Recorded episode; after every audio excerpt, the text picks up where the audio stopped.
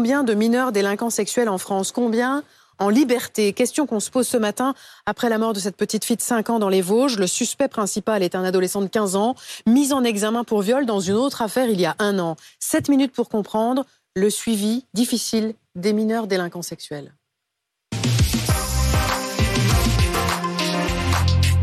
Avec nous pour en parler, Mélanie Vecchio du service police-justice de BFM TV et Jean-Pierre Rosenzweig, bonjour, ancien président du tribunal pour enfants de Bobigny. Pour poser les choses, Mélanie, d'abord, Qu'est-ce qu'on sait précisément du parcours judiciaire de cet adolescent? Alors on sait qu'il euh, qu'il est connu d'abord des services de police, mais qu'il n'a pas de casier. Ça c'est important parce qu'en fait il a été mis en examen, mais il n'a pas été condamné.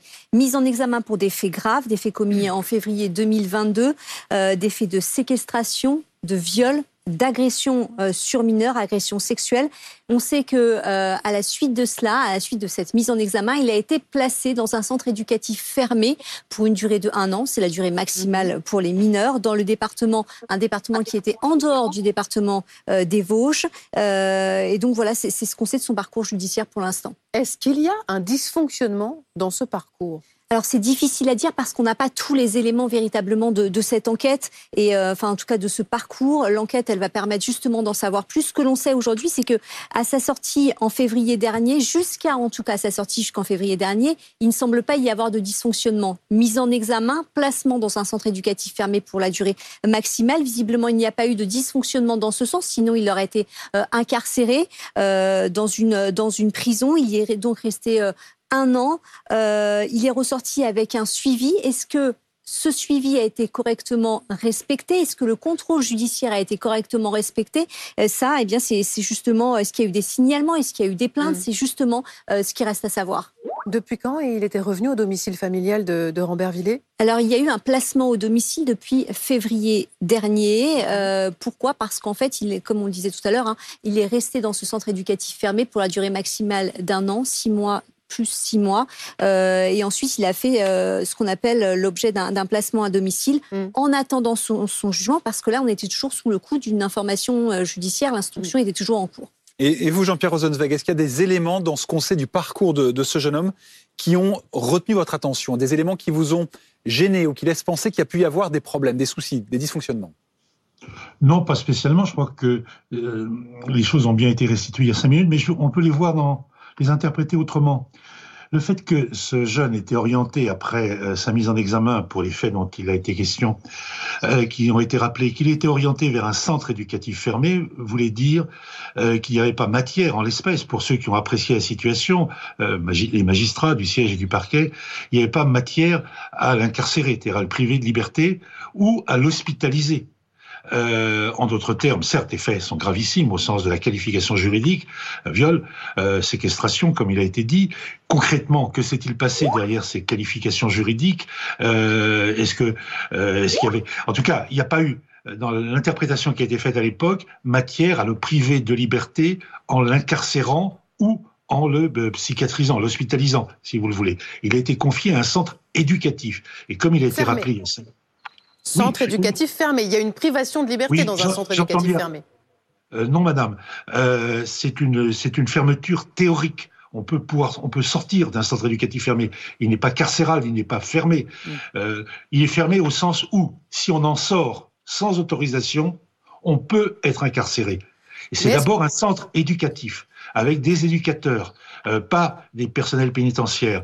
Euh, et c'est pas un centre médical. Il y a éventuellement le soutien, l'accompagnement d'un psychiatre ou de psychologue, mais il n'y a pas mm. euh, en permanence sur place psychiatre et psychologue. C'est pour ça que les mots sont très importants.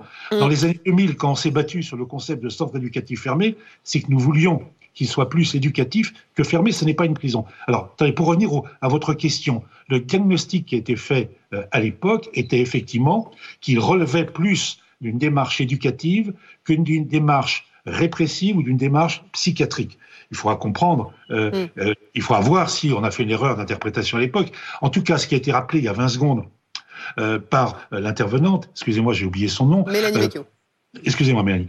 ce qui a été rappelé, c'est qu'il n'y a pas eu le moindre, apparemment, en l'état de ce que nous savons, incident lors de, ce, euh, cette prise en charge par le centre éducatif fermé. Ce qui n'est pas toujours le cas. Il arrive fréquemment euh, que des jeunes sortent sans autorisation ou ne respectent pas le règlement ou aient des comportements tels, bien sûr, la réitération d'infractions, qui les amènent à être incarcérés. Apparemment, c'est pas le cas pour ce jeune. Alors effectivement, il en est sorti. Il n'y a pas eu de service de suite, euh, comme ça arrive très souvent, où des jeunes qui sortent d'un service un centre éducatif fermé sont orientés euh, vers euh, une prise en charge complémentaire avec des séjours de rupture, un éloignement des, des, lieux qu'ils fréquentent habituellement etc. Apparemment, ce type de décision n'a pas été prise.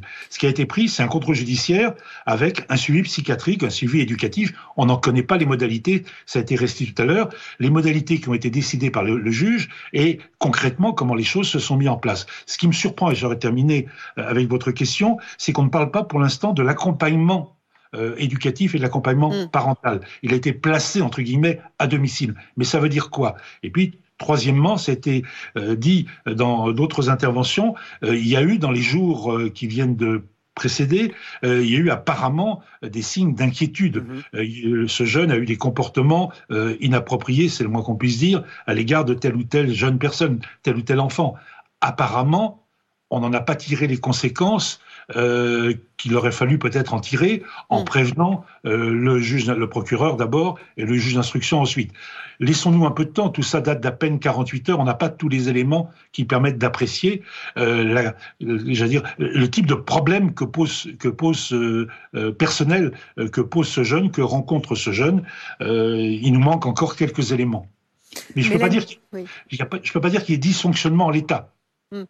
Mélanie, il y a pu y avoir sans doute quand même une erreur de jugement ou d'appréciation au moment de son placement au centre éducatif fermé euh, l'année dernière. On rappelle qu'il a été mis en examen pour viol à l'époque. Pour des faits graves, oui, mais il a euh, justement, c'est cette mise en examen. Le, quand il s'est présenté devant le juge d'instruction et en plus, et ensuite, enfin, c'est le juge d'instruction mm. qui l'a mis en examen. À ce moment-là, euh, il y a eu une décision euh, d'un juge.